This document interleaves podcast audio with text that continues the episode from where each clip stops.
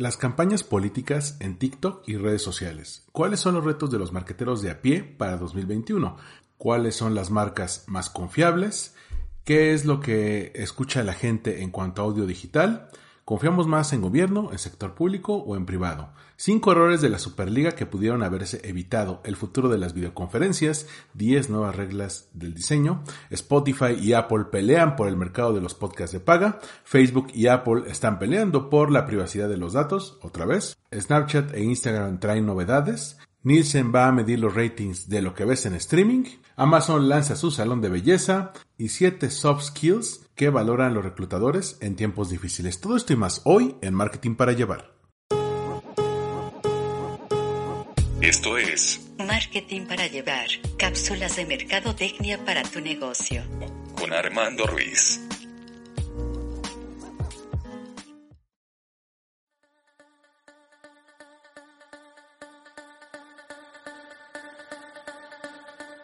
Como cada semana te doy la bienvenida a Marketing para Llevar, cápsulas de mercadotecnia para tu negocio. Me puedes seguir en Twitter, Instagram y TikTok, bueno, al podcast como arroba mkt para llevar, donde estarán las notas que mencionaré en el episodio de hoy, por si quieres conocer más, meterte a leerlas, compartirlas, ya que estas notas te pueden ayudar a conocer un poco más del mundo del marketing. También te invito a que me sigas, yo soy Armando Ruiz, me puedes seguir en Twitter, Instagram y TikTok como Armando-MKT.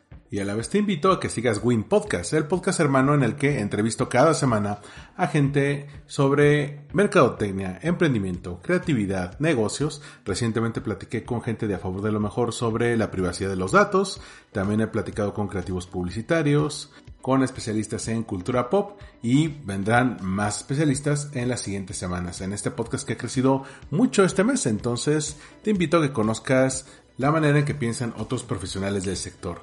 Sin más, por el momento, sin más avisos parroquiales, por favor te pido que me acompañes a dar una vuelta por lo que pasó en marketing en la última semana. Update. ¿Qué ocurrió en marketing esta semana?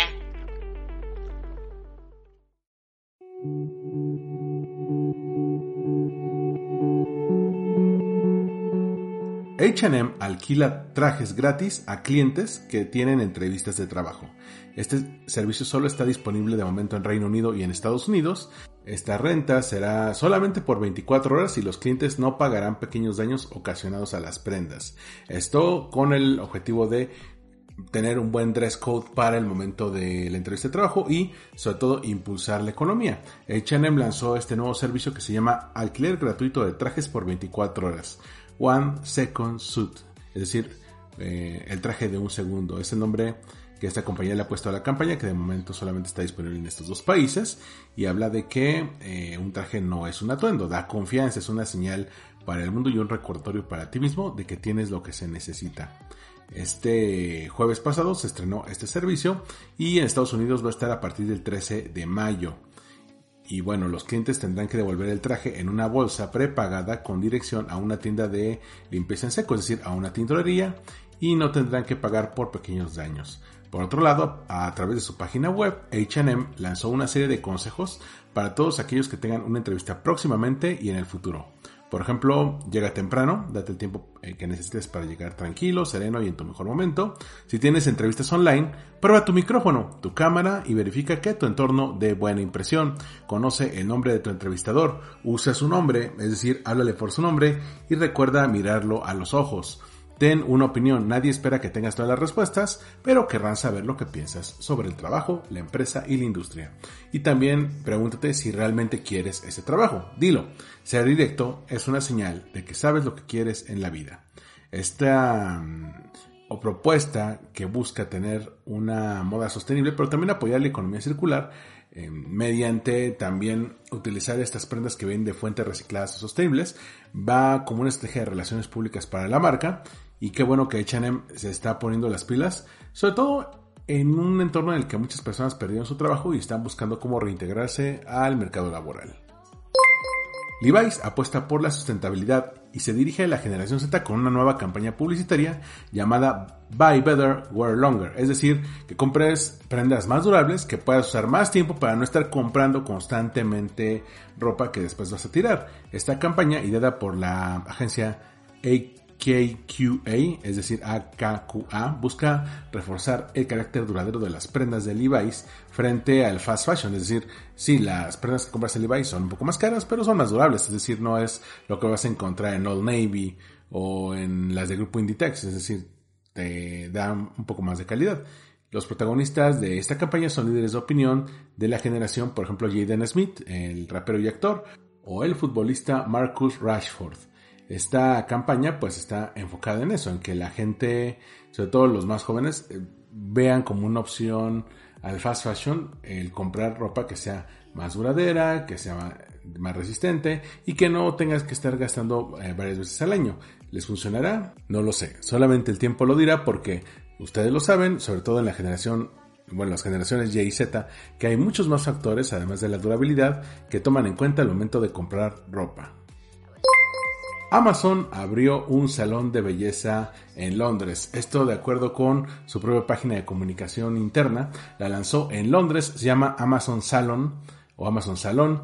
Este nuevo salón de belleza enfocado en el pelo será un lugar donde los clientes puedan experimentar tanto la tecnología más avanzada como productos y servicios en cuanto a cuidado del cabello y el estilo. Esta tienda que va a estar ubicado en la calle Brushfield en la parte de Londres y va a tener dos pisos y 1500 eh, pies cuadrados. Bueno, va a estar abierto para que la gente pueda conocer estas, estas opciones. Eh, los servicios de mm, estética que de este salón estarán eh, proporcionados por Elena Lavagni, que es la dueña de Neville Hair and Beauty. Y digamos, es una buena opción para que la marca tenga otro, otro estilo, otra salida creativa. E incluso puede ser una salida comercial. Digo, a fin de cuentas parece más una excentricidad, aunque te dicen que va a ofrecer estética de primera clase, de clase mundial y que eh, van a buscar no solamente el estilo, sino también la seguridad, que también es como un laboratorio de pruebas y una forma para que la gente desarrolle esta, esta forma de apego a la marca. Entonces, sí, Amazon está dando un nuevo paso abriendo un salón de belleza en Londres. Muchas veces hemos hablado de Rappi, esta empresa colombiana que es un auténtico unicornio y ahora anunció que era entregas en 10 minutos gracias a las tiendas fantasma. Esta aplicación de delivery presentó una opción llamada Turbo que busca hacer entregas de productos en 10 minutos. Imagínate esto. Em, aquellos que somos, bueno, sí, son o somos, porque yo me incluyo, más ansiosos al pedir un producto, podrán sufrir por menos tiempo gracias a esta función de Rappi que va a poner a disposición 1500 artículos premium en 10 minutos. Esta función será posible de llevar a cabo gracias a que la app tiene distintas tiendas fantasma y bodegas que están distribuidas en puntos clave, al menos aquí en México, en la Ciudad de México, Guadalajara y Mérida. Los productos que son parte de este servicio son, de acuerdo con Rappi, los que los usuarios consideran más emergentes, como verduras que faltaron para hacer de comer, cervezas para ver el partido de fútbol o queso y jamones para botanear.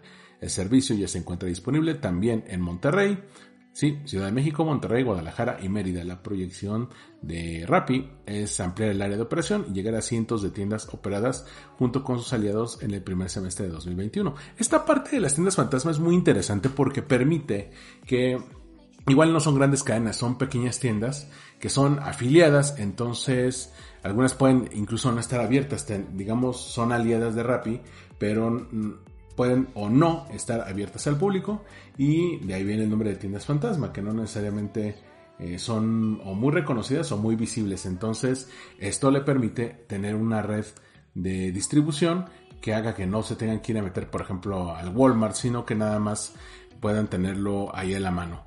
Y es una buena opción para Rappi para, digamos, ampliar esta parte. Alguna vez te comentaba el año pasado vi un panel con los amigos de Social FM, con Ángel Buendía y Alan Vázquez, estaban hablando de e-commerce y mencionaban que la principal competencia de Amazon en México no era Mercado Libre, aunque sí Mercado Libre les está ganando en envíos. Eh, no, realmente la competencia es Rappi.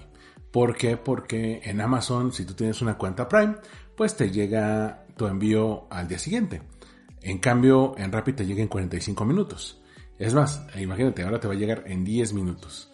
Entonces, para ciertas cosas te puede funcionar Amazon. Por ejemplo, cosas que no requieres de manera urgente, electrónicos, gadgets, libros, pero para cosas urgentes como pueden ser comida o medicinas, pues quizá Rappi es una mejor opción. What the fuck con esta opción. Farmer Boy es una marca de hamburguesas en Estados Unidos que te promete un año de hamburguesas gratis si te tatúas su marca. Y no me refiero en el sentido figurado, no. Si te haces un tatuaje permanente con el logo de la marca, te dan esta, esta hamburguesa. De por sí, el logo deberían verlo. Les voy a dejar el link de Mercados 2.0. Es un logo espantoso, pero es lo que mencionan. Incluso la marca te da opciones. La marca ha puesto sobre la mesa tres diseños entre los que se podrán elegir cada uno de estos elementos visuales. Eh, miden 5 por 5 centímetros. De hecho son horribles. Uno es una hamburguesa con el logo Farmer Boys. El otro es un es una pick-up como mate, el de Cars, así todo destartalado, café, con una hamburguesa en la parte de atrás y otro es una hamburguesa que dice I love Farmer Boys y aparte es en verde, imagínate, de por sí los tatuajes después de un rato se ponen verdosos, imagínate así verde más verde, ¿no? Cada uno de estos elementos, te digo, son 5 por 5 centímetros y coinciden en llevar el nombre del restaurante y una hamburguesa.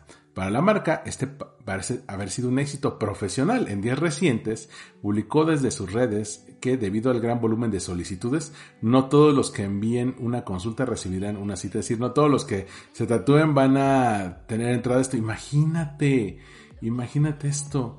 El año pasado, McDonald's lanzó a la venta un tatuaje falso en forma de ticket de compra, pero esto ya es otro nivel. Discord rompe negociaciones con Microsoft. Hace algunas semanas te comentaba el caso de Discord, que movió el mundo del marketing porque es una plataforma en la cual muchos creadores podían llegar a hacer comunidad, incluso buscar opciones de monetizar y Microsoft la quería comprar por 10 millones. Bueno, Discord decidió bajarse. De acuerdo con información del Wall Street Journal, esta opción de compra por 10 mil millones de dólares, eh, pues la quitó y decidió eh, Discord pues ir por su lado y no confiar en Microsoft. Digo, ya estaba este precedente de que Microsoft compraba marcas pero realmente no les sacaba todo el jugo, no las hacía crecer. El mejor ejemplo de esto es LinkedIn. Entonces, creo que Discord lo, lo tomó en cuenta. ¿Qué tan fuerte es Discord? Realmente no lo es tanto como debería. Digamos, lo podemos poner a nivel de Twitch, aunque tiene muchas más salidas creativas que Twitch, pero Mm, creo que todavía le falta crecer lo suficiente para, digamos, volverse algo tan viral como puede ser TikTok o incluso Clubhouse.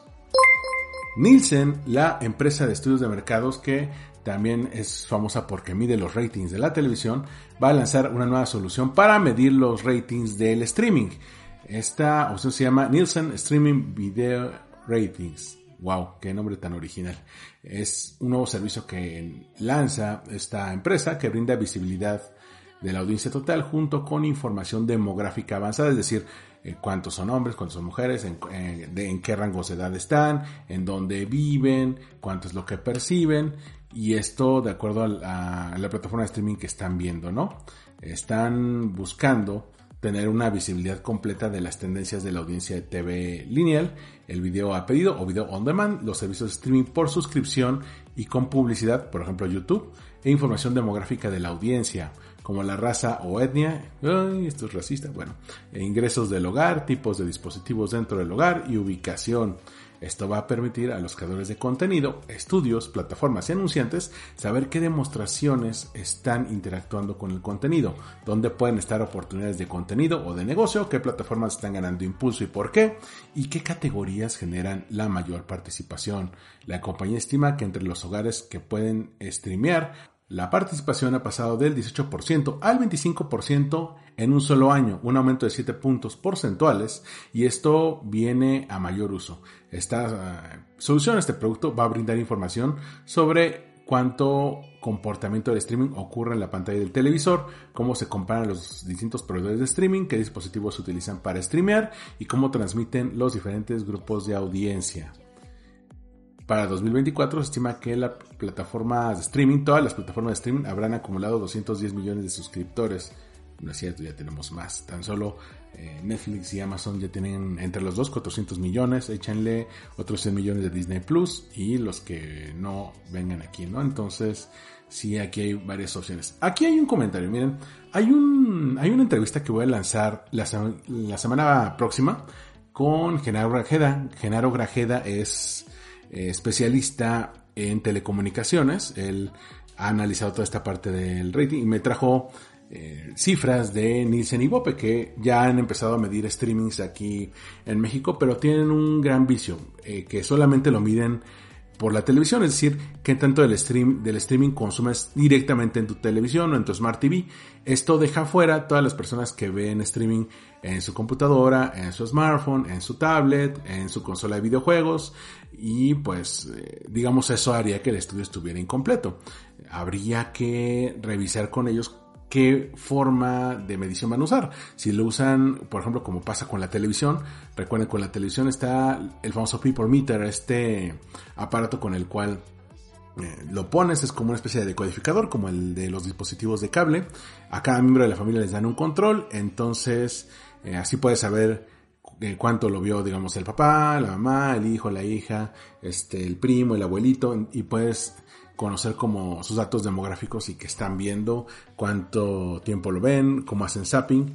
Entonces habría que preguntar, o ellos habrían que, tendrían que explicar cómo lo van a medir. Es decir, si van a poner una app, un plugin, algún control, te vas a tener que loguear con una app, eh, cómo vas a medir cómo cada miembro de la casa está analizando esto. ¿Y qué pasa, por ejemplo, si estás viendo una película, te gana el sueño y te vas a tu cama y, la terminas de ver en tu celular? Bueno, eso también se tiene que medir. Son muchas preguntas las que está lanzando aquí lo de eh, este anuncio de Nielsen, pero yo creo que lo van a poder hacer. Aún así, creo que puede ser un prescriptor más confiable que los propios Netflix, Amazon y Disney Plus, que muchas veces se guardan los datos, entonces no revelan cuántas personas lo vieron, a menos que sea un hitazo, como por ejemplo pasó con, con The Queen's Gambit, eh, que rara vez dicen, oye, tantas personas lo vieron. En el caso de Queen's Gambit sí dijeron, es la, la, la serie más vista en la plataforma de Netflix. Y luego llegó Bridgerton y también fue la serie más vista. Bueno, pero cuántos, cómo lo vieron. Eso lo puede resolver Nielsen. Y si a esto le metemos no solamente eh, Netflix, sino que con el mismo estándar midan Netflix, Amazon Prime, YouTube, HBO Max, em, Disney Plus, todos ellos, pues tenemos una mejor idea de qué es lo que se está consumiendo y no andamos dando palos de ciego, que es lo que hemos estado haciendo con el mundo del streaming en los últimos años. Vámonos a digital. TikTok introdujo su Creative Hub dentro de la app. Esto enfocado para negocios. Es eh, un recurso que ofrece guía e inspiración para los negocios que están comenzando en la plataforma. Como sabes, TikTok le ha estado metiendo mucha energía, mucho dinero, muchas ganas, eh, e hizo muchas alianzas estratégicas para que tengamos más opciones como anunciantes. Es decir, ya está la gente ahí, pero si tú estás en TikTok, seguramente ya te tocó que cada dos o tres videos pues ya te sale un anuncio o un contenido brandeado. Es porque la gente no se quiere perder a ese público joven, incluso los políticos, pero eso ya te lo diré más al rato en el tema de la semana. Lo que quiero mencionar aquí es que TikTok está introduciendo esta opción que se llama Business Creative Hub. Este recurso es completamente gratuito y está disponible para todas las cuentas de negocio de TikTok para tener esta, esta guía para comenzar en la aplicación. Esto también incluye un showcase, una opción en la que las cuentas de negocio pueden ver feeds curados de acuerdo a su país para ver historias de éxito, es decir, cómo otras marcas lo están usando y qué tanto lo han utilizado.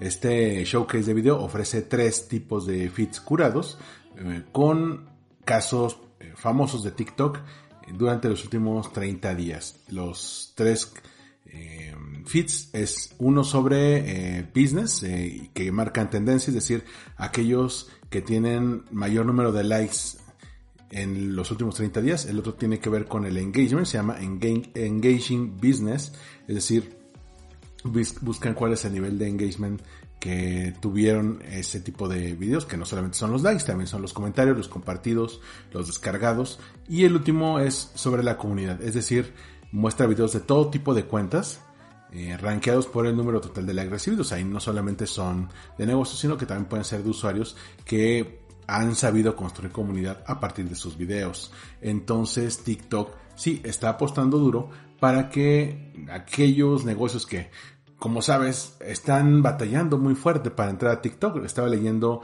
entre otras cosas, que Nerf, esta mm, empresa de, pistolas de juguete para los niños, también están contratando a su, a su jefe de TikTok porque no se quiere perder ese público. Entonces, eh, sí, cada vez más están tratando de entender, entender este idioma que apenas en 2020 eh, comenzamos.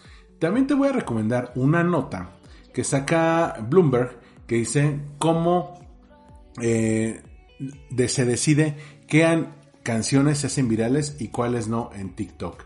Básicamente trata de resolver de quién toma las decisiones, es decir, quién decide qué canciones se van a hacer famosas. De repente vemos, por ejemplo, si has escuchado la radio últimamente, que muchas de las canciones que se eligen son las que se hacen virales por TikTok, que muchos las escuchamos primero en TikTok y luego ya de ahí las, las a la radio. De repente sí hay unas de artistas consolidados que utilizamos en TikTok, pero ¿quién toma esas decisiones? ¿Cuáles son las que se impulsan? ¿Qué alianzas se forman? ¿Cuáles son las que se toman? ¿Y qué papel tiene el usuario final en impulsar estas? Todo eso se ve en este artículo de Bloomberg que te voy a dejar como recomendación complementaria para esto.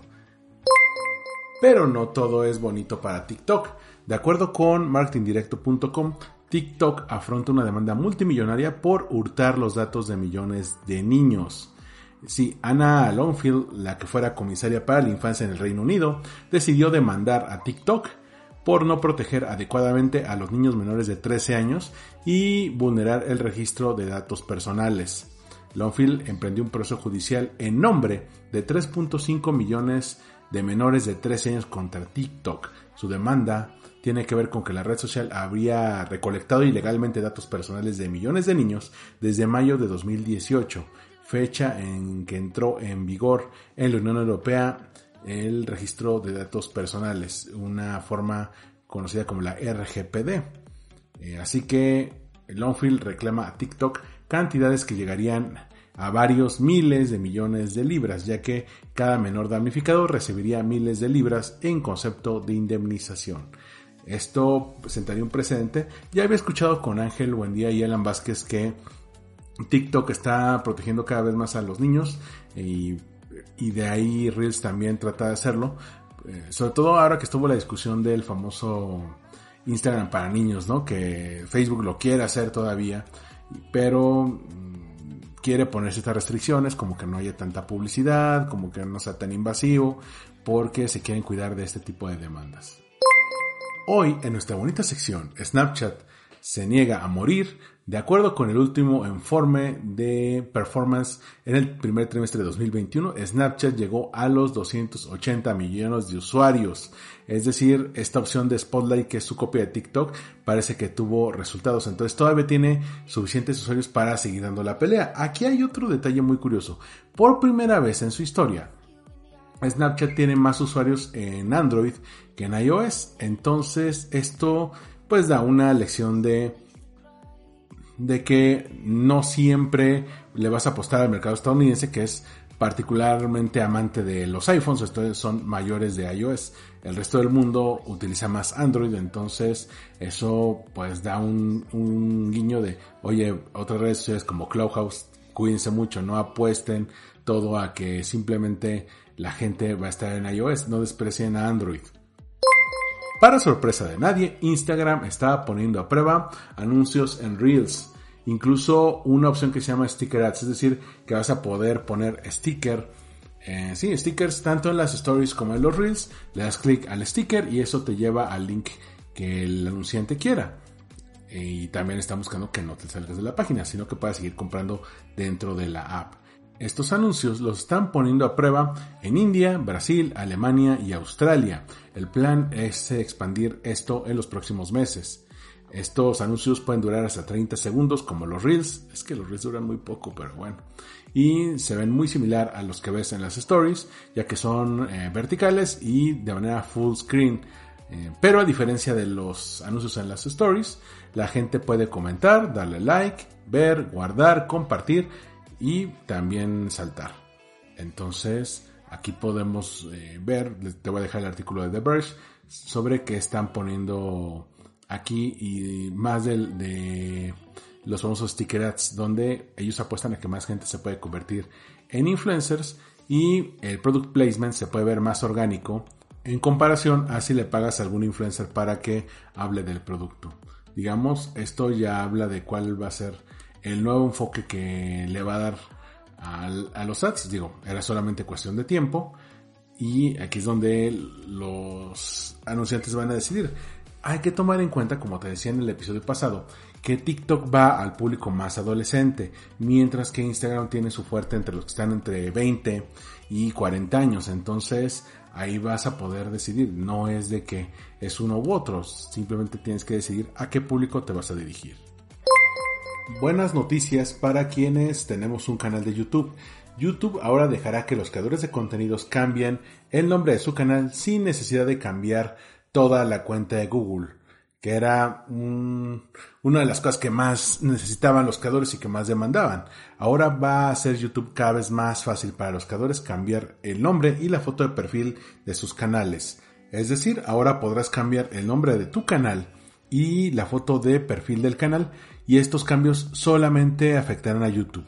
¿Qué ocurrió ahí? Creo que ahí sí te puedo decir, yo lancé el canal de YouTube de este podcast, el de All We Need Is Blog, donde está este, está Win Podcast, están los videos de 100 libros de marketing, que ya tiene un tiempo que los hice, entonces ahí puse todos los contenidos en un formato de video.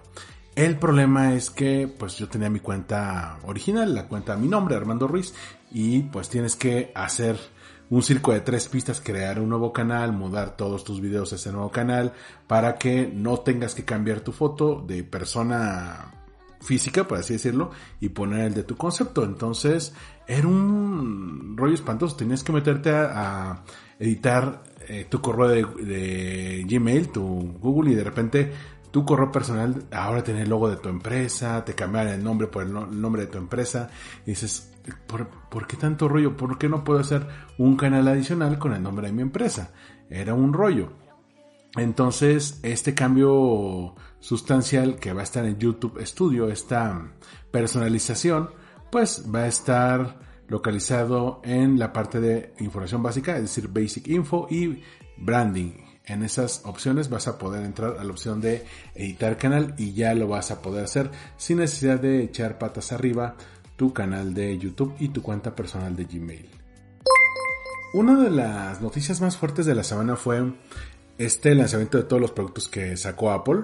Creo que uno de los elementos que más nos llamó la atención fueron las nuevas iMac que recuperaron este espíritu de las iMac de principios de los 2000. Si has visto, por ejemplo, Legalmente Rubia con Reese Witherspoon, fíjate en la laptop que trae, traía estas iMacs que eran de colores chillones, que había colores azul, eh, como azul marino, este, verde, naranja, rosa. Bueno, acaban de lanzar una nueva gama de colores. De hecho, hay varios blogs de diseño los cuales están analizando cómo pues están ah, retomando Apple este estilo retro, ¿no? Con los colores alegres, sin necesidad de, ponerse muy fuerte. Pero este no fue el, único lanzamiento que, que, tuvo Apple y el que nos concierne para este podcast tiene que ver con este servicio de Apple Podcast que introduce una opción premium para suscribirte a tus programas favoritos. Es decir, ya va a haber opciones de suscripciones a los podcasts para apoyar a los creadores y potenciar el contenido. Esto lo anunció Tim Cook, el CEO de la compañía, eh, con esta iniciativa que pretende plantar cara a Spotify y Amazon, ambas que ya tienen propuestas similares. Pero ¿en qué consiste esto? Bueno, los planes de Apple permitirán que los usuarios apoyen a los creadores de manera individual. Esta opción está presente en numerosas plataformas de contenido. Eh, por ejemplo, en el caso de YouTube, que te permite tener miembros, ¿no? Y les das eh, contenido extra a estos miembros. Y es un movimiento, lógico. Los creadores serán quienes tengan ahora la palabra. Desde mayo podrán elegir o no darse de alta en este servicio de suscripciones. Este tendrá un costo anual de 19,99 dólares. Es decir, a ti como creador te va a costar 20 dólares entrar a este servicio de suscripción y te dará acceso a las herramientas para habilitar el muro de pago y el resto de opciones asociadas. Es decir, pagas para tener la opción de que puedas monetizar. Eh, vaya, ni YouTube es tan, tan marro, ¿eh? Y eso que muchos se han quejado de, de YouTube y sus, y sus opciones, pero solamente te desactiva las herramientas. Ya ves que te comentaba la semana pasada que habían deshabilitado la plataforma de iTunes Connect para subir tu podcast. Bueno, esto era para venderte este producto. Realmente tus clientes no van a ser tu audiencia. los clientes de Apple van, vamos a ser nosotros los creadores de podcast. Oye, pues quiero monetizarlo, entonces el dinero que va a recibir Apple, pues simplemente eh, viene de nosotros, de los creadores de contenido, que ingenuamente vamos a pretender monetizar nuestro, nuestro podcast. Pero no se queda así. Spotify ya contestó. Spotify lanzó la opción de podcast pagados a través de una nueva opción de Anchor. Anchor, esta aplicación que compró Spotify en la cual tú puedes crear, editar y subir tu podcast, pero también te da opciones para migrarlo, es decir, si tú lo tienes en otro servidor, pues lo puedes migrar a Anchor y ya forma parte de la bonita familia de Spotify. Spotify el día 27 de abril anunció oficialmente eh, sus famosas opciones de suscripciones de podcast. ¿Esto cómo lo van a hacer? Mm, Spotify va a tener esta opción para que los podcasters puedan marcar ciertos episodios, seleccionar ciertos episodios como contenido solamente para suscriptores. Es decir, lo que por ejemplo hacen muchos en Patreon, de que tienes su podcast gratuito en iTunes y en Spotify, pero si quieres tener un podcast premium te vas a Patreon. Bueno, ahora no, tú puedes poner todos tus episodios en el feed, pero decir este episodio solamente es para suscriptores y ya ellos pueden decidir si lo escuchan o no. Y bueno, después lo pueden publicar en Spotify y otras plataformas.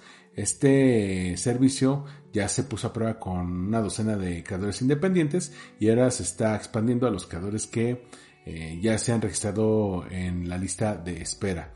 Pero no solamente eso, eh, ya ves que me quejaba eh, mucho de los precios.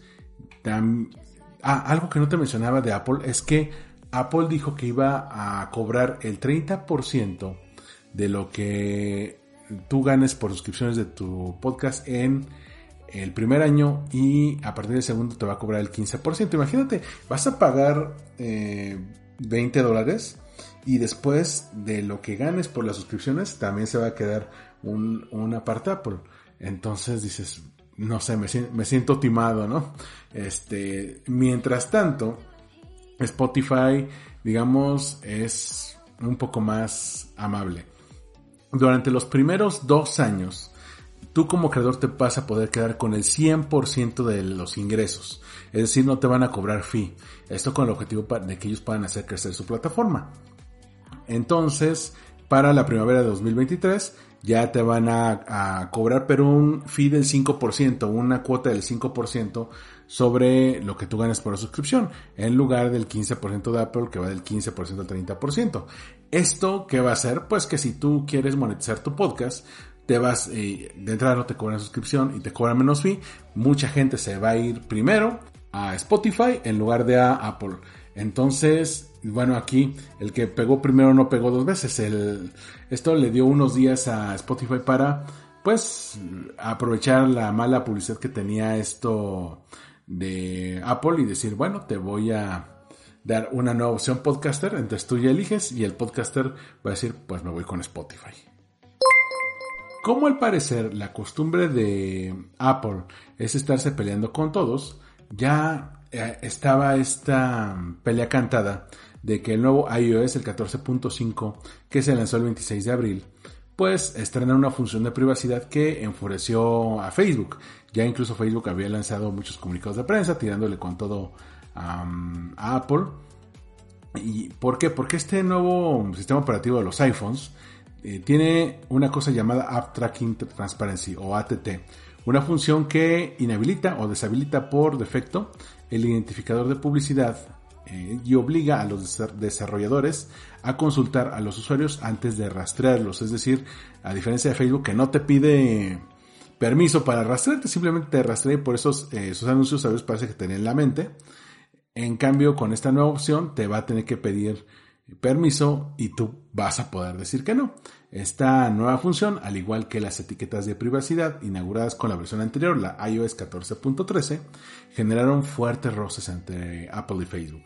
La red social Facebook asegura que las nuevas reglas atentan contra la gratuidad de Internet y afectan principalmente a los pequeños comercios. Realmente afecta a Facebook. Así que si ya tienes iOS 14.5 instalado en tu teléfono y una aplicación quiere hacer uso de tu identificación, eh, deberá consultarte a través de una ventana emergente, una pop-up, y tú tendrás la opción de aceptar el rastreo de tu actividad para fines publicitarios o de negar la petición. Las aplicaciones van a utilizar este identificador para cruzar datos con terceros y permitir campañas de publicidad segmentadas, personalizadas, que vayan de acuerdo a lo que estás buscando. Si bien se trata de una práctica que ya conocemos, ya viene desde hace tiempo, ya todo el mundo ha vivido con esto muchos años, Apple considera que actualmente pone en riesgo la privacidad e incluso está dando otras opciones para que la publicidad sea más efectiva. Otro gran cambio de este nuevo sistema es que ya podrás usar Spotify como reproductor predeterminado, es decir, ya no está casado con Apple Music ni con la app de podcast de Apple, sino dijeron, bueno, si muchos están usando Spotify, vamos a darles esta opción. Siguiendo con Facebook. Bueno, Facebook presentó una opción de un mini player, un pequeño productor que va a permitir que escuches Spotify directamente desde la app de Facebook. Esta es una especie de partnership, una alianza con Spotify para que puedas escuchar la música y los podcasts directamente dentro de la eh, app de Facebook. Es decir, no sé si necesites tener también la, la app de Spotify o puede ser un sustituto de, esta aplicación. Este, esta alianza se llama Proyecto Boombox. Ahora las compañías están dando esta integración con un pequeño mini player que va a permitir escuchar esto mientras estés en Facebook. Digo, si todavía estás en Facebook, si todavía utilizas Facebook de manera pues regular. Esto se complementa también con la noticia de que Facebook está construyendo su propio podcast player dentro del app, es decir, esto no tiene nada que ver con el de Spotify. Ahora van a trabajar en su propio podcast player. Es decir, sí, vamos a, tener que subir en más plataformas nuestros podcasts para construir audiencia. Ya de por sí, por ejemplo, este podcast lo encuentras en Spotify, Apple Podcast, Google Podcast, Evox, Himalaya. No me acuerdo en cuál otro. Bueno, también lo subí a YouTube. Entonces, pues ahora también lo voy a subir a Facebook porque, bueno, quizá tú no seas tan usuario de Facebook, tienes tu cuenta, sí, pero dices, bueno, yo no lo uso, nadie de mi familia lo usa, quizá los mayores. Bueno, hay muchas personas para las cuales Facebook es su internet, o sea, dicen, yo me voy a meter a internet, se meten a Facebook. Entonces sigue siendo algo muy fuerte para, para cierto público y por eso Facebook lo está aprovechando. WhatsApp está poniendo a prueba una opción de mensajes que desaparecen en 24 horas. Digo, WhatsApp está trabajando un montón de nuevas características para la app, pero está llamando la atención esto de los mensajes que van a desaparecer. Entonces, esto se supone que viene para una nueva actualización futura, apenas está en desarrollo, pero imagínate, digamos, déjalo en, en los mensajes personales, quita un poco los mensajes personales. Imagínate una opción de negocio, ¿no? Donde, por ejemplo, le resuelves a alguien una duda por WhatsApp y de repente esa conversación ya no tiene valor eh, y no quieres tener todo el, la seguidilla ahí, pues lo puedes borrar. Eh, solamente es para esa consulta. Entonces, pues eh, te puede funcionar bastante bien. Tiene que ver en qué formato se puede utilizar. ¿Te ha pasado que te envían mensajes en el inbox de LinkedIn y dices, ya son, ya sé, me van a querer vender, eh, hay personas que me buscan agregar en la red de LinkedIn en cuanto los agrego me quieren vender. Saludos a todos los agentes de seguros que están en LinkedIn, por ahí no se vende. Este, no, este, de por sí, eh, que te envíen mensajes en, en inbox en LinkedIn es extraño porque quizá te ha pasado que rara vez es un mensaje con contenido o que vaya personalizado, que te quieran decir realmente algo. Muchas veces utilizan un formato en el cual pues el mismo mensaje que te envían a ti se lo envían a todos, a veces ni siquiera saben a qué te dedicas y a ti quieren vender cosas, ¿no? Y entonces la gente de Fast Company se puso a investigar cuáles son las mejores prácticas para que sí abran tus mensajes en el email de LinkedIn. De acuerdo con un análisis que condujo el mismo LinkedIn, entre abril de 2020 y febrero de 2021, reveló cómo obtener una respuesta cada vez más rápida. Ojo, estos datos se aplican a reclutadores que lanzaron email a gente que está buscando empleo. Estas son guías generales para eh, mandar mensajes en la plataforma. El análisis toma en cuenta tres opciones. La longitud del mensaje, qué día de la semana es el mejor para lanzarlo y si el mensaje es personalizado o no. En cuanto a lo primero, la longitud del mensaje dice, entre más corto, mejor. Aquellos que mandaron mensaje que tuviera entre 201 y 400 caracteres tuvieron 16% más de posibilidades de respuesta frente al promedio, pero además obtuvieron 41% mejores resultados que aquellos mails que tenían más de 1400 caracteres. ¿Te ha tocado que te envían un mensaje en email y parece una carta dirigida a un diplomático? Bueno, a veces poniéndolo corto, la gente supone que lo haces más conciso, entonces le pone más atención. El mejor día para enviar un email es el lunes. El lunes tiene una tasa de respuesta 2% más alta, mientras que el sábado es el que tiene 13% menos respuestas, es decir, es el día menos indicado. Deja que la gente tenga su fin de semana, no la cosa el fin de semana. Y los mails personalizados funcionan 20% mejor, es decir, que pongan tu nombre, que tomen en cuenta tu cargo, en dónde trabajas, cuáles son tus necesidades.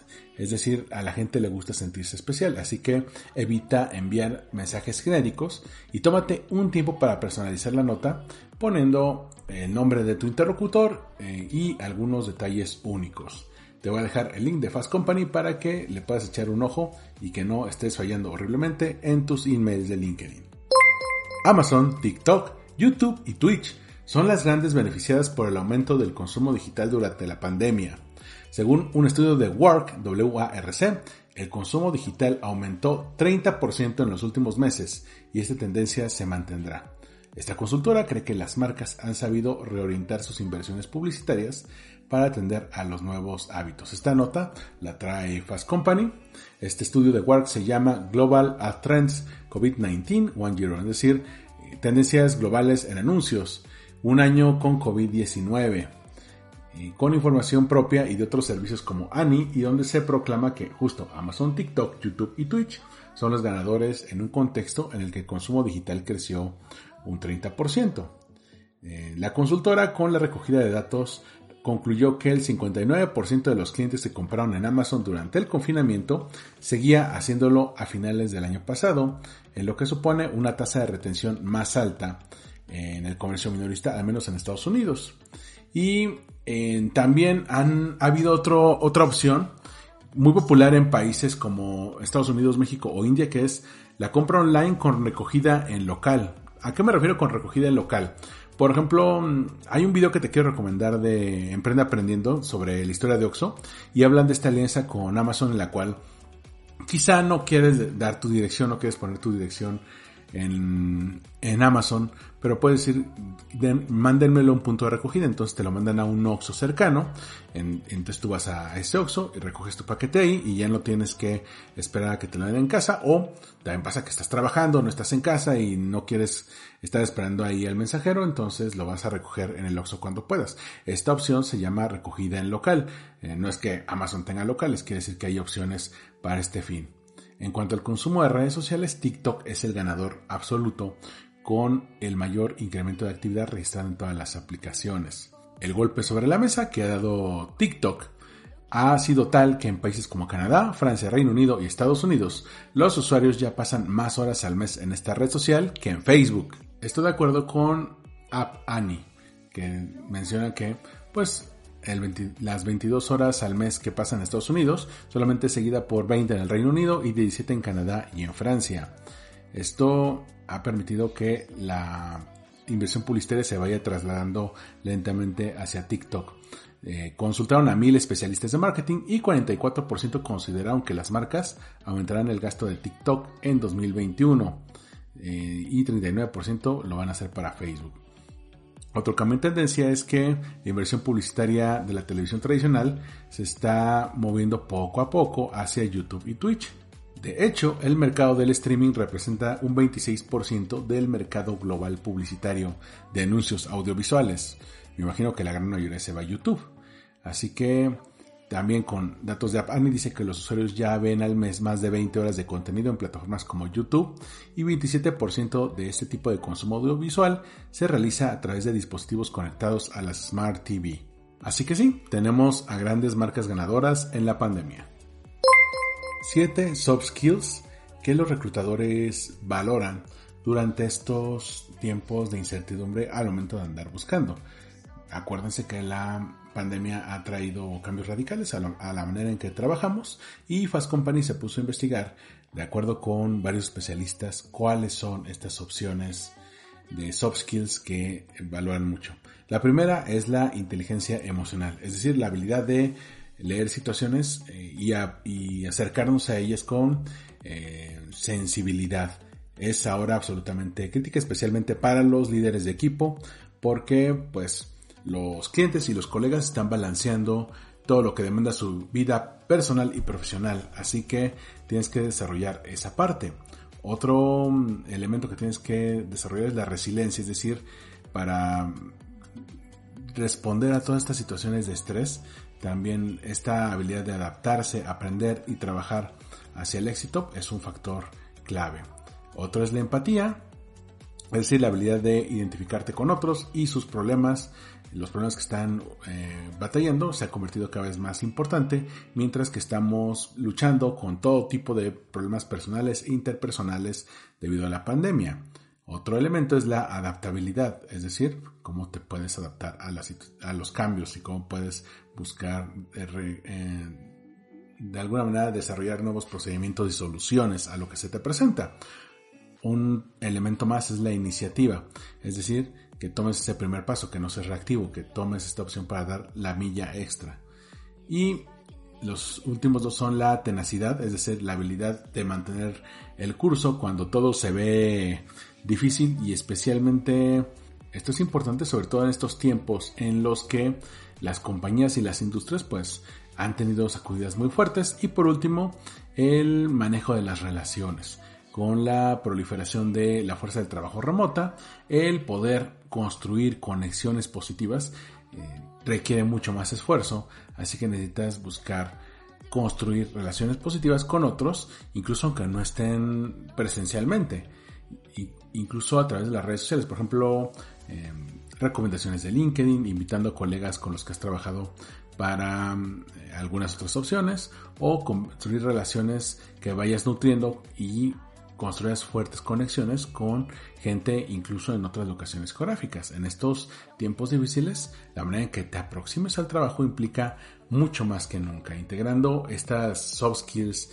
en tu marca personal es una forma en la que puedes sobresalir de manera más efectiva como un candidato o una candidata que pueda, eh, digamos, alcanzar la excelencia aún en estos tiempos inciertos. Te voy a dejar esta nota de Fast Company para que puedas darle una lectura un poco más detallada y decir, ah, caray, esto me puede servir. Esta nota ya tiene cierto tiempo, pero no la quería dejar pasar. El banco City creó una cosa llamada los Zoom Free Fridays, es decir, los viernes libres de Zoom, para combatir la fatiga de la pandemia. El banco planea dar un día cada semana donde los trabajadores puedan evitar estar en cámara para llamadas internas.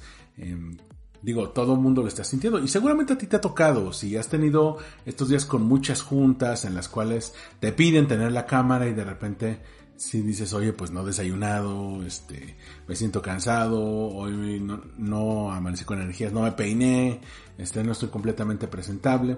Bueno, el Banco City ya está dando esta opción que incluso la recoge el New York Times y creo que puede ser un muy buen estándar que pueden copiar otras empresas, decir, sabes que eh, igual no van a ser días sin junta, pero puedes apagar la cámara, o sea, no puedes estar todo el tiempo así viendo que te estemos checando, ¿no? Eso puede ser bastante estresante. Pero imagínate que fuera auténticamente sin Zoom. Es decir, que los viernes no tuvieras ninguna junta con Zoom. Que la pudieras eh, mover y que la tuvieras de lunes a jueves. Eso sería maravilloso. Ojalá más marcas pudieran dar esta opción, porque sí estamos viendo que, si bien Zoom al principio parecía una opción viable, ahora con el desgaste que hemos tenido con la pandemia, la gente dice, ¿sabes qué? Ya no puedo más. ¿Cuáles son las nuevas 10 reglas del diseño? De acuerdo con eh, expertos del MIT, de Twitter y demás, la gente de Bauhaus y Fast Company se pusieron a investigar qué es lo que viene y cuáles son los 10 principios del buen diseño. Esto de acuerdo con Dieter Rams, quien ha llevado eh, marcas de consumo como Brown por más de 30 años, encontró algunas opciones que te pueden servir. ¿Cuáles son estas opciones de diseño? Por mencionar algunas, eh, sal de la idea de que tiene que ser un cultural fit, eso es racista, es decir, nada de que esto es para hispanos, esto para americanos, porque eso te puede, eh, puede jugar en contra de tu marca. Diseña para comunidades, no para individuos. Eh, trata de cerrar esta, esta brecha que, que hay entre los distintos tipos de diseño. Dales opciones a los diseñadores menos experimentados, darles una oportunidad para innovar, crear productos que dejen a la gente más fuerte en lugar de que sean más dependientes de ti. Ahí te hablan Apple. Eh, conoce que no hay una perspectiva eh, singular, sino que hay muchas perspectivas para este fin. Celebra la estética más allá de el diseño europeo del siglo XX, como que estamos muy atados a eso. Reconoce el negocio del diseño, que no puede ser el negocio de la colonización, es decir, no necesariamente lo que a ti te funciona culturalmente, le, va a funcionar culturalmente a todo el mundo. Tienes que nutrirte de todos lados. Em, contratan no solamente un, equipos cada vez más diversos o demográficos, sino diversidad de experiencia, es decir, gente con todo tipo de experiencia para que te puedan nutrir y no confundas la empatía con la conmiseración o con la piedad. Eh, y pon esta empatía en tu trabajo personal. Ve cómo se siente la gente, ve que está buscando. No tengas eh, este tipo de condescendencia.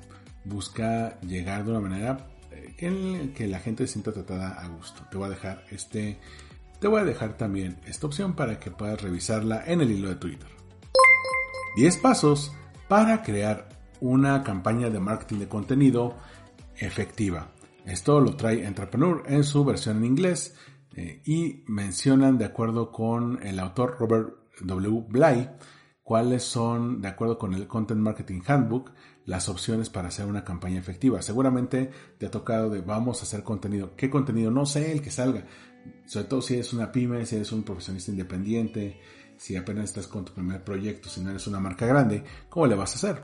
Aquí te dan algunos pasos a seguir. Primero, define tu audiencia meta y qué información necesita esa audiencia meta. Así podrás saber qué le puedes proveer. Dos, crea un plan de contenido estratégico y que pueda ser útil, que vaya hacia un objetivo, que tenga eh, una, serie, una serie de pasos, que no sea solamente improvisar. Tres, selecciona el formato que pueda ser tu lead magnet, es decir, cuál va a ser el formato que va a tener más usuarios. Puede ser un curso online, webinar, podcast, infografía, o poner un video en YouTube, poner un video en formato físico como CD o DVD, o buscar eh, datos en algún drive como un contenido descargable. Tienes que ver cuál va a ser el contenido principal. 4. Crea un gran título para este lead magnet. ¿Cuál va a ser tu primer gran impresión? 5. Investiga, organiza y escribe el contenido. Es decir, no es solamente ponerse a escribir lo que eh, la inspiración te va a dar, no, tienes que sustentarlo. 6. Crea una landing page para bajar este lead magnet. Hay casos, por ejemplo, puedes bajar un ebook, puedes bajar un descargable, entonces a partir de ahí pues puedes utilizarlo. 7. Eh, lleva tráfico a esa landing page a través de las redes sociales, marketing de afiliados, Google Ads, eh, marketing de influencers, todo aquello que, que haga que la gente se meta ahí. 8 eh, todas aquellas dudas que puedan surgir, pues resuélvelas. Y todo aquello que te puedan preguntar, también revísalo. 9. Dale seguimiento. Y 10. Eh, trata de asegurar que hagan una cita o generar conversación. Es decir, que dejen tus datos, que les que, eh, contéstales cuando te dejen los datos para este fin. Si, si quieren a una asesoría contigo, dales esta opción. Este, esta información de Entrepreneur, digo, parece el ABC, pero creo que te puede funcionar bastante bien. Un portal llamado Protocol sacó una nota llamada El videochat está necesitando un rediseño muy necesitado. Digamos que este texto se pone a futurear qué es lo que viene para este rediseño, es decir, dejar las clásicas ventanas eh, rectangulares a las cuales ya nos acostumbramos en el último año, qué es lo que viene. Aquí empiezan a revisar qué es lo que está haciendo Microsoft, qué es lo que está haciendo Zoom, qué es lo que se va a hacer, por ejemplo, crear salas virtuales donde no solamente tomen tu silueta, ¿no? Como, como en algunos lugares, ¿no? Cómo van a ser las colaboraciones entre marcas, cuáles van a ser eh, las inspiraciones incluso en la ciencia ficción para este fin, porque Sí, ya llegamos a un punto en el que ya conocemos las conversaciones, pero este no siempre fue así. Si tomamos en cuenta cómo era Skype hace 10 años, pues era completamente distinto. Si tomamos en cuenta cómo es Zoom ahora, toma en cuenta otras necesidades. Pero imagínate cómo va a ser la videoconferencia en 5 o 10 años. Esto, pues, este artículo puede dar una idea de hacia dónde vamos, cómo podemos, digamos, crecer más allá. Y por último, una noticia de la semana que llamó mucho la atención, la famosa Superliga. Si no eres muy fan del fútbol o creciste en, una cueva esta semana, estuviste en una cueva, te amarraron al boiler, este, no saliste de la, de la casa, no checaste noticias, bueno, esta fue una propuesta de competencia futbolística que iba a ser adicional a la famosa Champions League de la UEFA y pues generó mucho, mucho descontento porque fueron, me parece que fueron 10 equipos, eh, de esos creo que fueron 5 ingleses, dos, 3 españoles y otros 3 italianos que decidieron hacer su propia, su propia liga. Y esto generó una ola de descontento, no solamente de las autoridades del fútbol como la UEFA, sino también del primer ministro Boris Johnson. Entonces, eh, al final la Superliga no se hizo muchos, equipos se salieron, de entrada se salieron todos los ingleses después de que Boris Johnson se metió y eh, el portal Reason Why se puso a analizar cómo fue esta noticia. De hecho, bueno, no fueron 10, fueron 12 clubes, 12 de los clubes más grandes y poderosos del continente crearon la Superliga el domingo 18 de abril y pues movieron todo el panorama futbolístico. Pero solamente 72 horas después este proyecto se vino abajo porque se valoró negativamente. De hecho, los equipos tuvieron muchas quejas también de periodistas deportivos, de fans de los equipos y una amplia mayoría pues se opuso a esta opción. A pesar de que la idea llevaba años sobrevolando la industria del fútbol, pues el declive del proyecto se debe a que el proceso en el que se anunció fue atropellado e incoherente. Y esto lo quiero mencionar porque esto nos habla mucho de errores de relaciones públicas que pudimos haber evitado y que a ustedes les pueden funcionar muy bien como benchmark.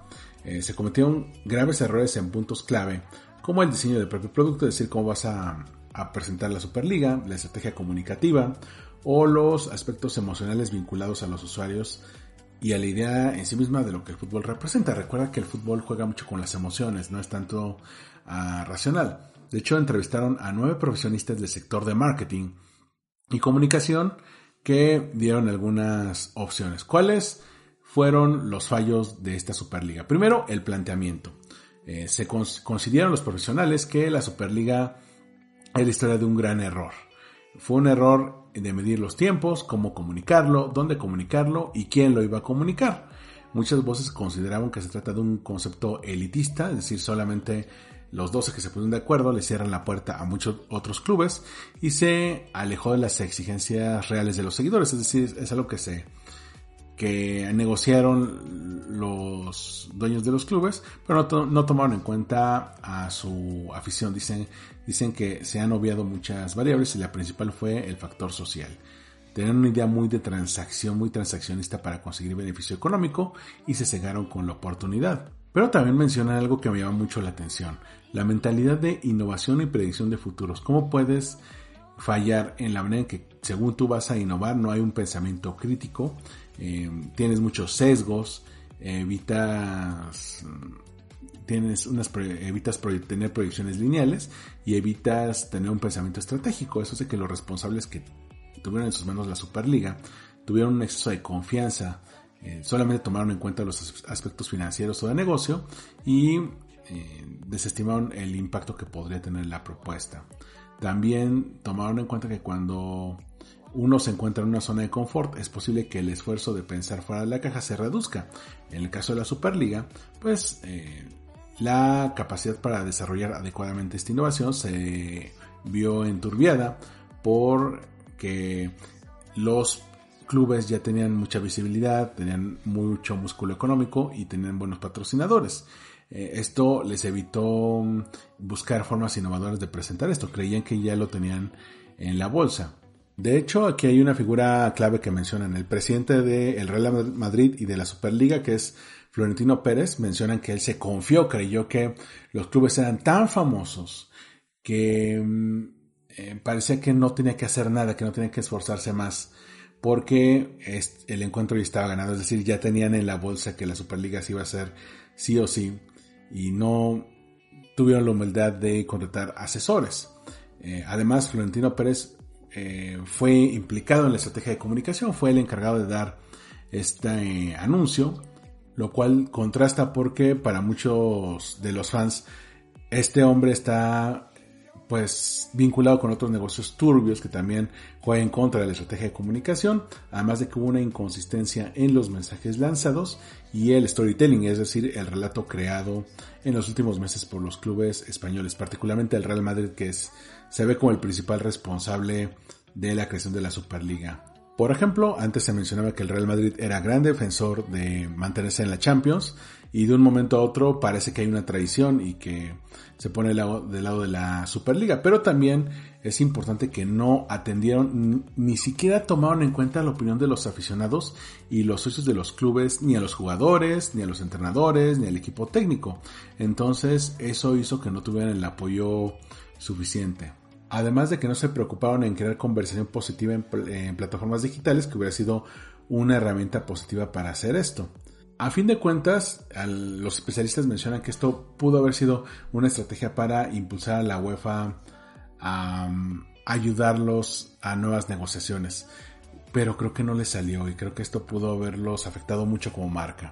Aún así, esto es importante porque imagínate hacer una alianza que tarda años y que se desbarate en tres días porque no lo sabes anunciar, porque no lo negocies, porque te ves con una estrategia de confrontación, porque incluso aquellos que te pueden haber apoyado como los periodistas, los jugadores, la afición, pues se sintió traicionada, es decir, no creaste los mensajes efectivos para la comunicación, se vio más como que los clubes querían ganar dinero por su cuenta, lo cual pues es bastante válido, pero a costa de muchos otros, es decir, se vieron como los villanos del cuento y eso no funciona para la narrativa de tu marca. Entonces, tomen en cuenta eso cuando quieran hacer alianzas con otros negocios y esto implique que vas a tener que quedar mal con alguien. Spotlight, temas para dar seguimiento.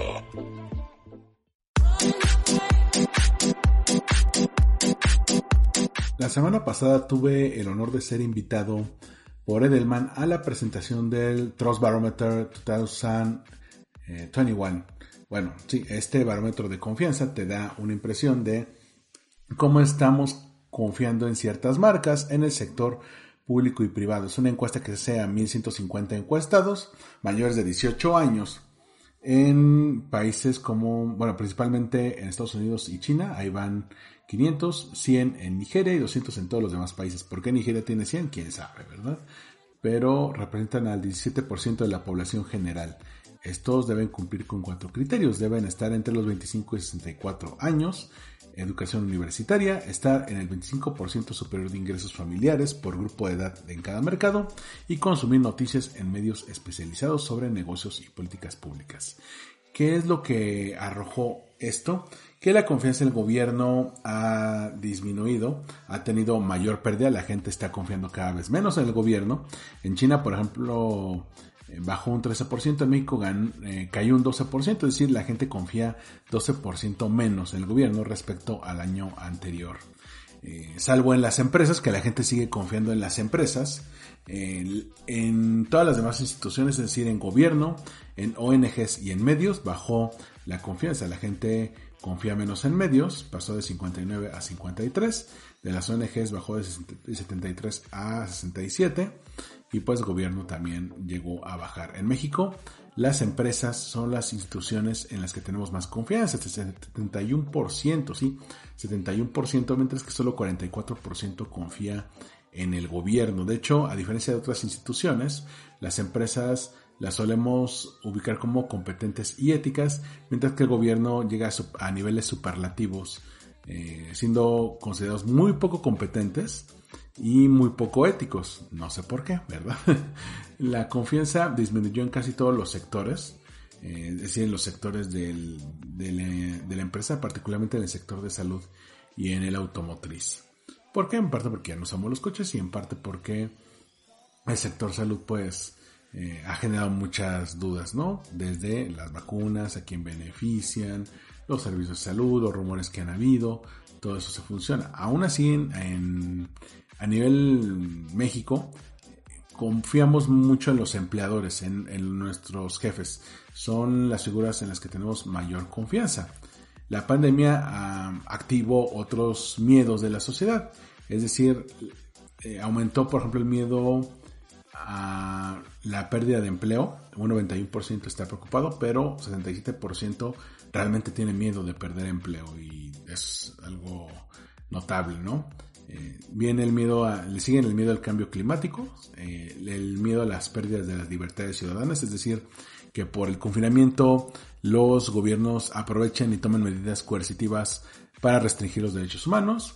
Eh, esto está a la par de el miedo de contagiarse de COVID-19. El 76% está preocupado tanto de perder las libertades como de contagiar el, el COVID. Y el 71% está preocupado de los hackers y ciberataques. La pandemia avivó el miedo a la pérdida del trabajo, lo cual hace que se reducen las horas laborales, se eliminan las plazas y eh, además de que a mucha gente tiene miedo de que se acelere el ritmo en el que las empresas reemplazan a los trabajadores por otras tecnologías. Aumentó también la urgencia de abordar problemas como el sistema de salud, el sistema educativo, el cambio climático y la pobreza. Los liderazgos están en auténtica crisis. Los líderes gubernamentales son los que tienen menor confianza, 29%, versus, por ejemplo, los científicos tienen mayor confianza, 80%, eh, los CEOs 74% y la gente de mi comunidad un 60%. Los que menos tienen son los periodistas, 48%, los líderes gubernamentales, 29%, y los líderes religiosos, 38%. Es decir, tampoco confiamos en los líderes religiosos. Eh, porque en cuanto a líderes sociales, tenemos esta sospecha de que mienten o desinforman, sobre todo los líderes gubernamentales, de que hacen declaraciones falsas o exageraciones. El 73% afirma que los gobernantes hacen declaraciones falsas. Y los voceros de las empresas, ojo, aquí para la gente de relaciones públicas, para la mayoría de nosotros, los voceros han perdido credibilidad. Es decir, las fuentes que son usadas como voceros por parte de las empresas vieron reducida su credibilidad. Esto es importante porque Edelman es una firma de relaciones públicas, la firma que hizo el estudio. Además, la infodemia, en toda esta parte de la información que recibimos y que mucha de ella es falsa, eh, pues recrudeció la desconfianza. Las redes sociales son las menos fiables como fuente de información porque te llega información de todo tipo. Entonces, preferimos evitarlo por ahí. Mucha gente se va por los motores de búsqueda porque los medios de comunicación también son percibidos como sesgados.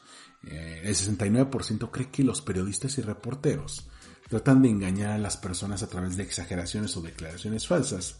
Y el 71% dice que la mayoría de los medios de comunicación están más preocupados por respaldar alguna ideología u opinión política que por informar al público.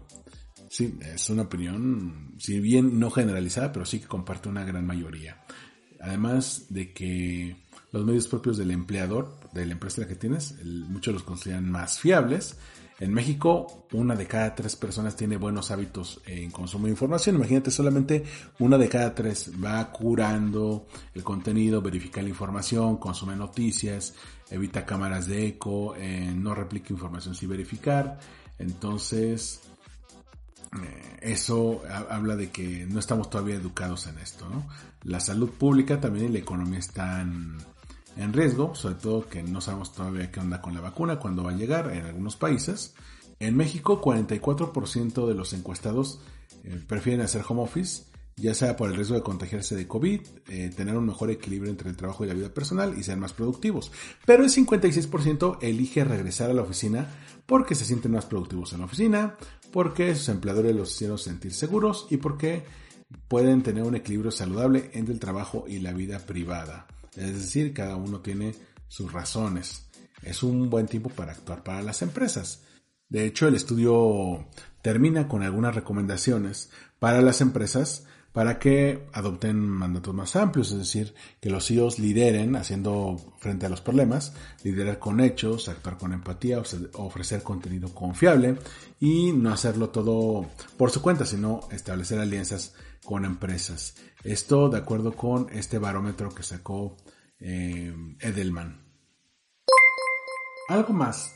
El pasado 25 de abril fue la entrega de los Óscares, una ceremonia que tuvo la mayor caída en rating de su historia, cayó un 58%, lo vieron poco más de 9 millones de personas. Es quizá la caída más fuerte en cuanto a rating que ha tenido en la historia los Óscares. Y esto abre el debate de a qué se debió esta caída, a los nominados, a las opciones limitadas para ver, a que no había una película favorita del público, a que la transmisión estuvo muy desangelada, a que no tuvo un host, un conductor, a que no hubo monólogo, al que no hubo humor, a que los números musicales no se presentaron, o quizá una combinación de todas ellas.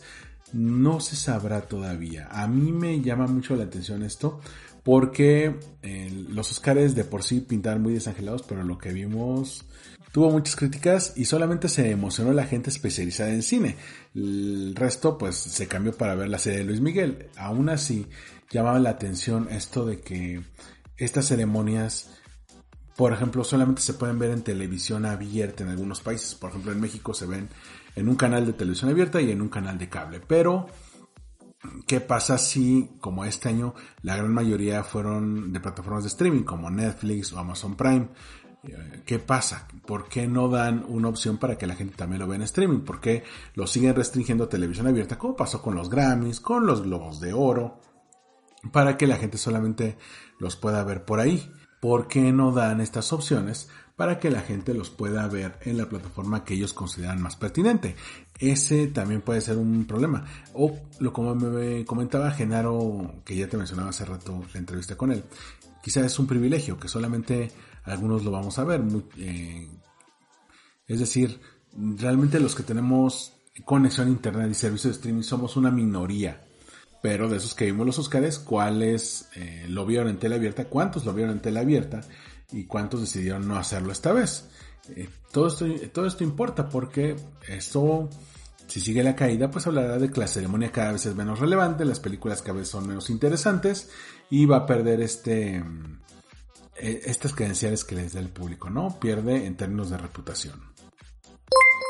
Google, PayPal y Microsoft son las marcas en las que más confían las personas, de acuerdo con el ranking de Morning Consult a manera global. La consultora considera que la confianza es más importante que nunca en la relación con los consumidores.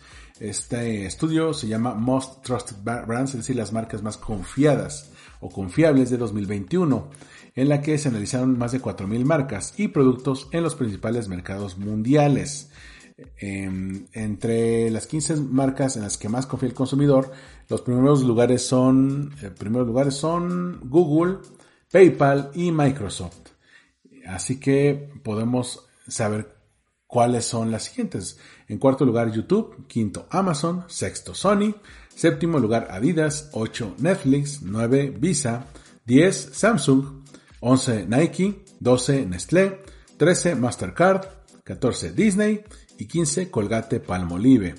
La mejor muestra de que la confianza es un atributo estimado por la mayoría de los clientes es que 40% de los encuestados en países como México, España, Italia o Brasil cambiarían a productos o servicios de la competencia si su empresa de referencia mina su confianza, es decir, la traiciona o simplemente hace que disminuya con alguna acción perjudicial. Por eso más que nunca, los rediseños ejecutados por marcas se centran en el usuario para flexibilizar condiciones además de que hay marcas que se vinculan con el activismo social y hay marcas como PayPal que mantienen una relación directa con los clientes, amparándoles en reclamaciones y ofreciéndoles una protección. O en el caso de Disney que se relaciona mucho con los valores familiares. También hay que cuidar integrando las características de los productos y las innovaciones en toda esta promesa de marca para generar esta confianza de la marca. Esto nos da una idea de por qué confiamos en las marcas que confiamos. Por último, un tema para dar seguimiento, el famoso estudio de la IAB en España.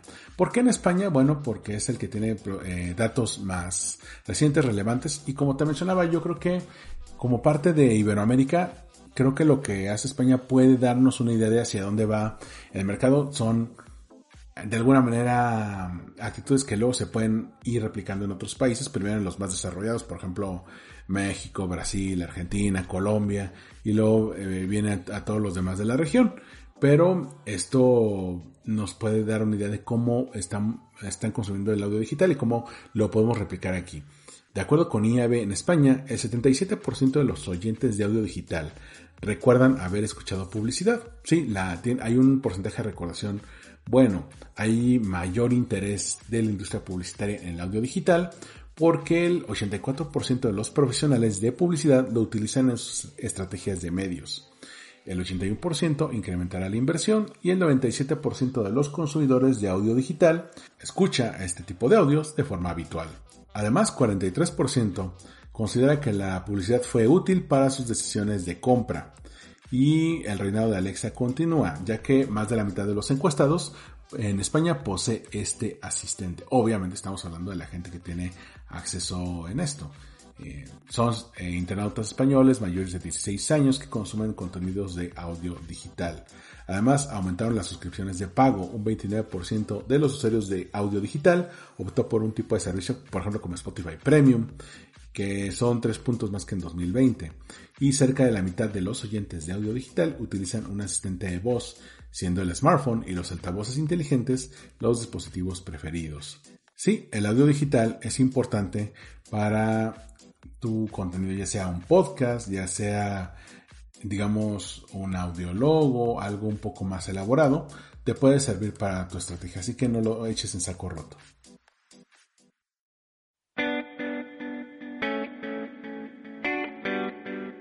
Focus. El tema de la semana.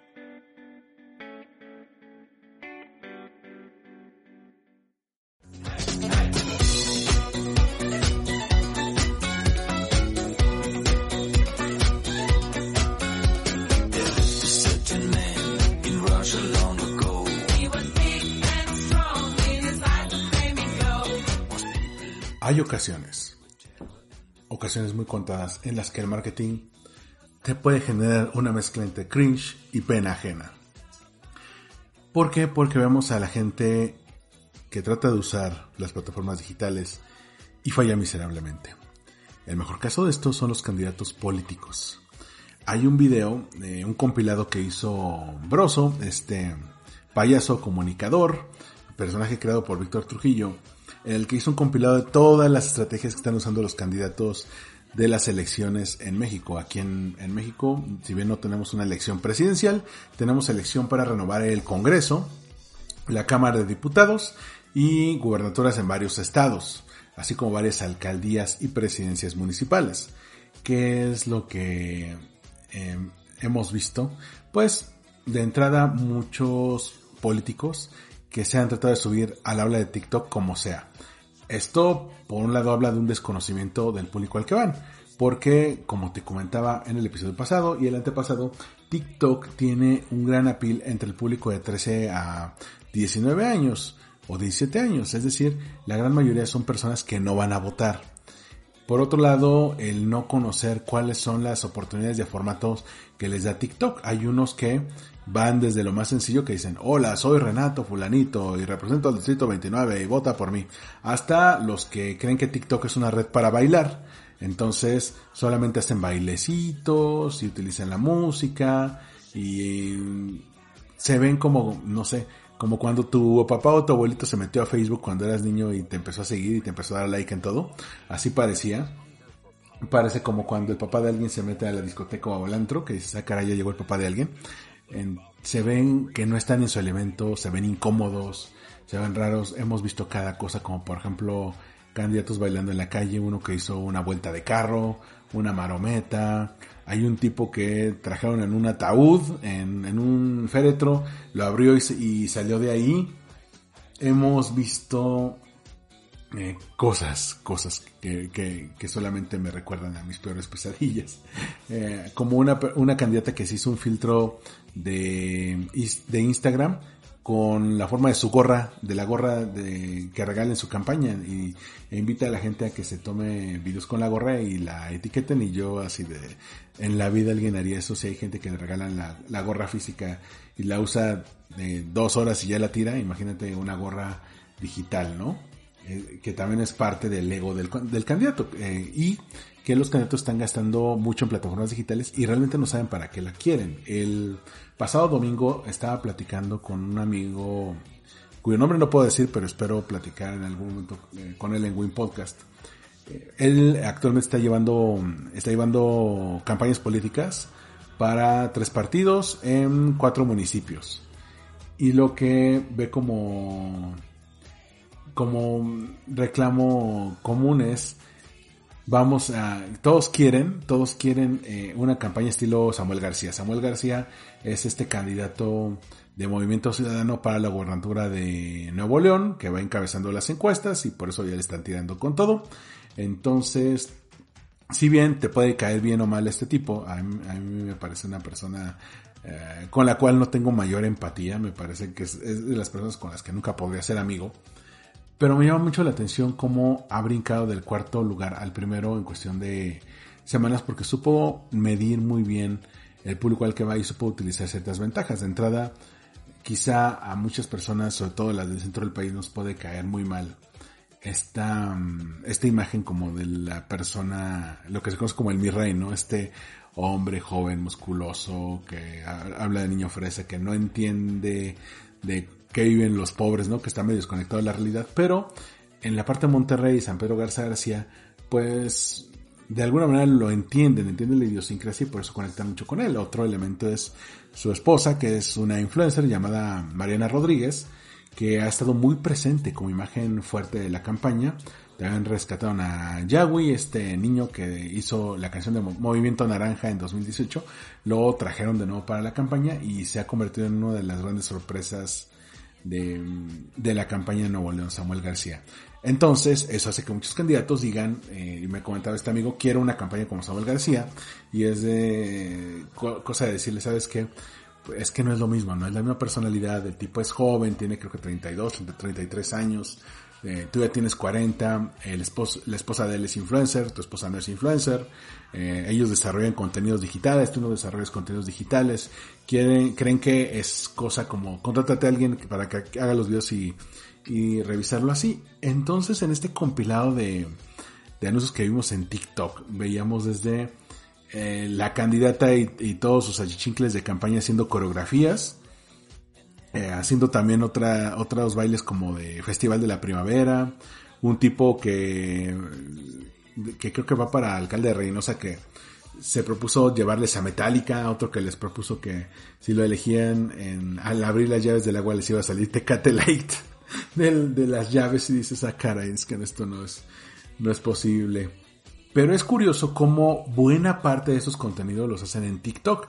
Es decir, están descuidando otras redes como pueden ser Instagram o Facebook, que puede llegar a muchos más usuarios por eh, querer subirse a la ola de TikTok sin conocer cuáles son los mejores contenidos, sin conocer cuáles otras tendencias, como los que te decía la semana pasada, los influencers, ¿no? Que comparten su contenido. ¿Qué pasaría si alguien te comentara su plan de gobierno, eh, te comentara de mejor manera su trayectoria? Había un tipo que es que va para gobernador de Nuevo León también por el PAN, que hizo un pasito con este, con esta música de de Bonnie M, que también esta canción que se volvió, que se volvió también muy, eh, muy viral, este, en la cual te iba diciendo, yo fui alcalde de Monterrey, alcalde de tal cosa, fue diputado local, iba señalando lugares donde aparecía eso, y, y dices, bueno, es que sí hay muchos TikTokers que hacen eso, pero en, en, ti no se ve natural, se ve forzado, se ve que no te sientes a gusto. Muchos de ellos, de hecho, no se ven a gusto, eh, están haciendo cosas en TikTok,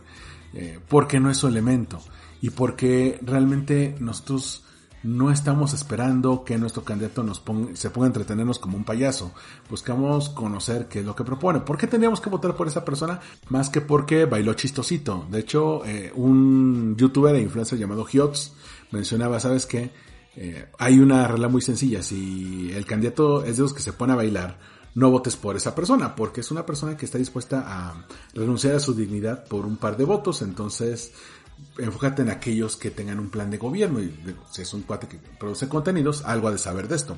Pero es, eh, me llama mucho la atención cómo tanto las personas que están con ellos, los eh, creadores de estrategias digitales, pues muchas veces también están conociendo esto. Imagínate que tú estuvieras en una agencia para la cual el año pasado TikTok no era tu tu prioridad en campañas, apenas lo estabas conociendo y decías que esta cosa es para los chavos, no es para los jóvenes, es para los adolescentes y yo ya soy una persona de 25, 30, 40 años, entonces mm, no es algo que yo haga mucho en cuanto a producción de contenido. De repente el político te dice, hazme una campaña en TikTok, entonces nos vamos por los sesgos del algoritmo. Eh, ¿A qué me refiero? Que, eh, como sabes, TikTok sigue a qué videos le das like y qué videos son los que ves más tiempo y te pone más videos similares. Entonces, si por ejemplo el mercadólogo, el publicista en cuestión, veía muchos videos de señoritas bailando, pues va a creer que TikTok es la red social del baile, entonces le va a decir al candidato, ah, pues mira, es muy fácil, te pones a bailar esta canción y la gente te va a querer. Oye, pues no va por ahí. Es de nuevo los mercadólogos desconociendo cuáles son las ventajas de cierta red social y esto puede jugar muy en contra de candidatos políticos.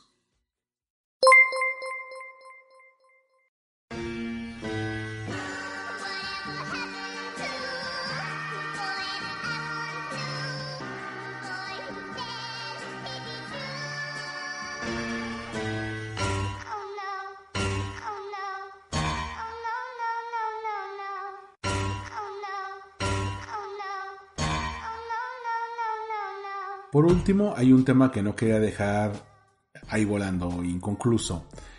¿Cuáles son las preocupaciones del marketing de a Hace una semana me tocó que me invitaran a un grupo de marketing pros, de profesionales de marketing. Fue una invitación de una profesional en el sector en, en LinkedIn, me hizo llegar y me llamó mucho la atención cómo los que se iban uniendo a este grupo, pues eran personas que llevaban grandes eh, empresas. Me tocó, por ejemplo, el, un gerente de empresas como CNA, de Coppel, de cadenas de hostelería, de, que llevan el marketing en empresas grandes. Eh, se agregan cada vez más y más nombres, pero solamente llega la gente, se presenta y se muere el grupo, no comentan más. Y se me ocurrió iniciar una conversación, dar un tema sencillo, poner un tema sencillo en la mesa y ver qué es lo que comentaban. Les pregunté cuáles han sido los retos más importantes para ustedes en lo que va del año en cuanto a marketing. Digo, al final de cuentas, si estás en un grupo con profesionales de marketing, pues es para compartir conocimiento, no solamente para juntar nombres. Entonces, pues solté así la pregunta sencilla para ver qué me decían. Y las respuestas que obtuve me llamaron mucho la atención por varios factores. Primero, porque te habla de preocupaciones que tienen las empresas grandes, no solamente las pequeñas, y cómo los encargados de marketing están lidiando con todo eso.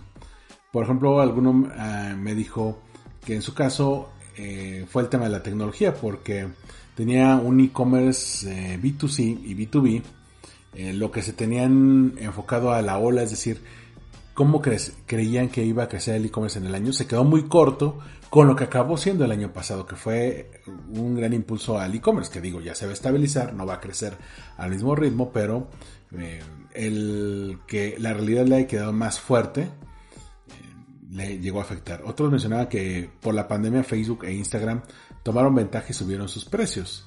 Eh, pues fue realmente por el aumento de la demanda, es decir, muchas empresas necesitaron Facebook, eh, entonces hubo más gente compitiendo por la atención de los usuarios, ¿no? Otro mm, problema fue encontrar un, al nicho que realmente te compre, es decir, a tu público meta, ya que eh, no hay dinero, pero si hay compradores, entonces tienen que encontrar al público, no le podías anunciar a todo el mundo. Mencionaban también que la rendición de cuentas y la optimización del presupuesto. Es decir, cómo va a hacer que el presupuesto te rinda y cómo te vas a preparar al mundo sin cookies que te mencionaba hace un par de semanas, a que en algún momento vamos a tener que hacer publicidad sin cookies. También me llegaba a mencionar otro director de una empresa que el tema de las redes sociales es que se enfocaban más en el contenido orgánico y de valor y no invertían tanto en promoción. Yo le mencionaba es que ya no podemos estar solamente en el orgánico. Tienes que hacer una combinación entre SEO y SEM en el cual pues el contenido se pueda, eh, pueda dar valor para llevar hacia tus objetivos de negocios. Incluso hay algunos que llegaron a mencionar, oye, podemos utilizar encuestas a la base de datos o al público para poder segmentar, ya que es tardado, podemos llevar mes y medio, pero son bastante buenos los perfiles que van saliendo.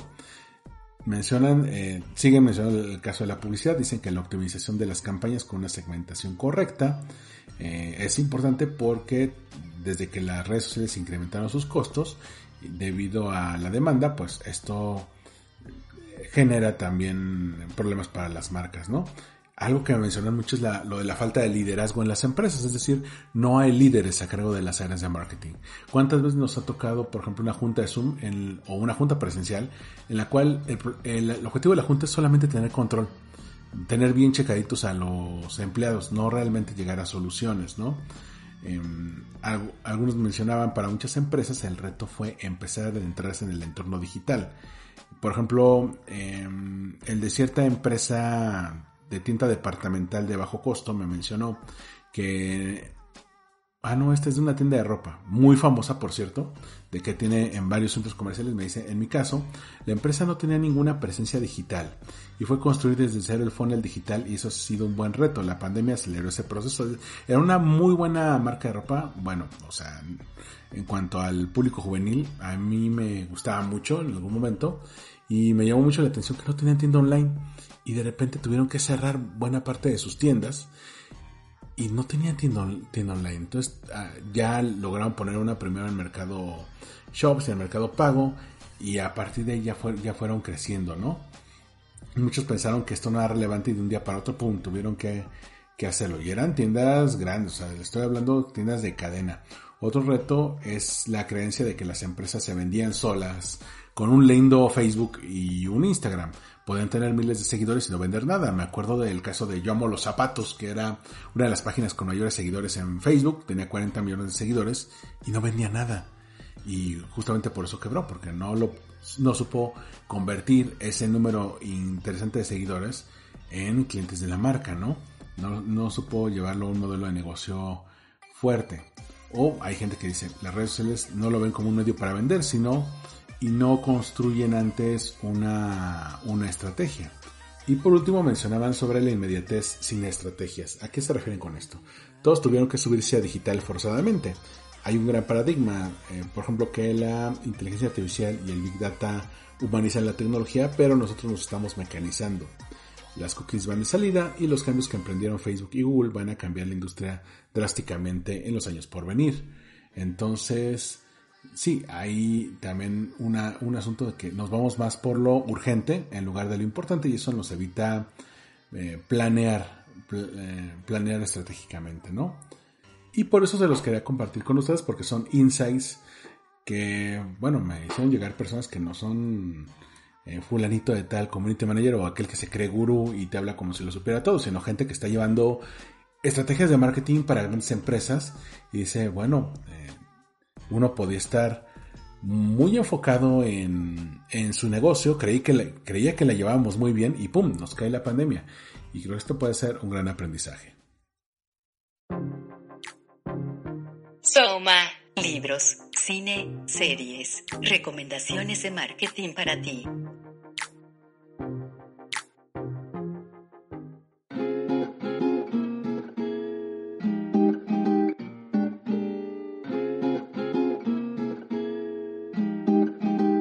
El día de hoy les voy a dejar 19 recomendaciones de podcast que nos trae inc.com, este portal inglés, que menciona que estos 19 podcasts de negocios valen más que un MBA. Son podcasts de negocios, eh, obviamente todos en inglés, que pueden ayudarte a desarrollar tus skills de negocio sin necesidad de que estés meses en una aula.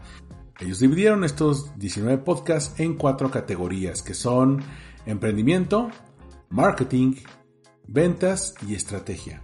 Entonces, estas van desde, por ejemplo, un podcast de pláticas TED solamente para negocios, una de Harvard Business Review que se llama IdeaCast. Eh, está el, de Salesman Podcast, imagínate el podcast de las ventas o del vendedor, porque también hay Salesman Podcast y Sales Podcast. Está el de Marketing Over Coffee, el de Marketing Smarts con Kerry Oshie o Social Media Marketing. Híjole, este, el de Entrepreneur en inglés es una cosa increíble. Se les voy a dejar este para que lo puedan revisar. Mi otra recomendación para esta semana es un post de Luis Marán muy bueno llamado 45 tips de marketing de contenidos para producir ROI, es decir, retorno de inversión.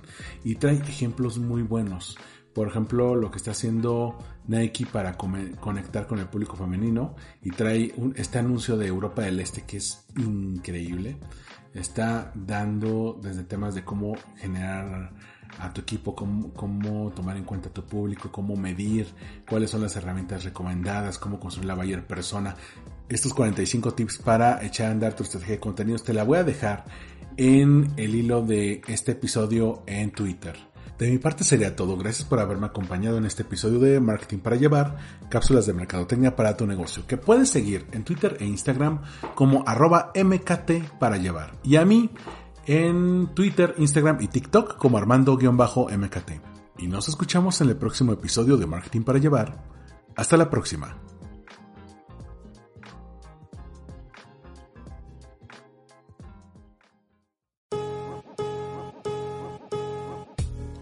Gracias por escuchar. Marketing para llevar. Síguenos en redes sociales como arroba mkt para llevar. Una producción de Olvin Iris Blog.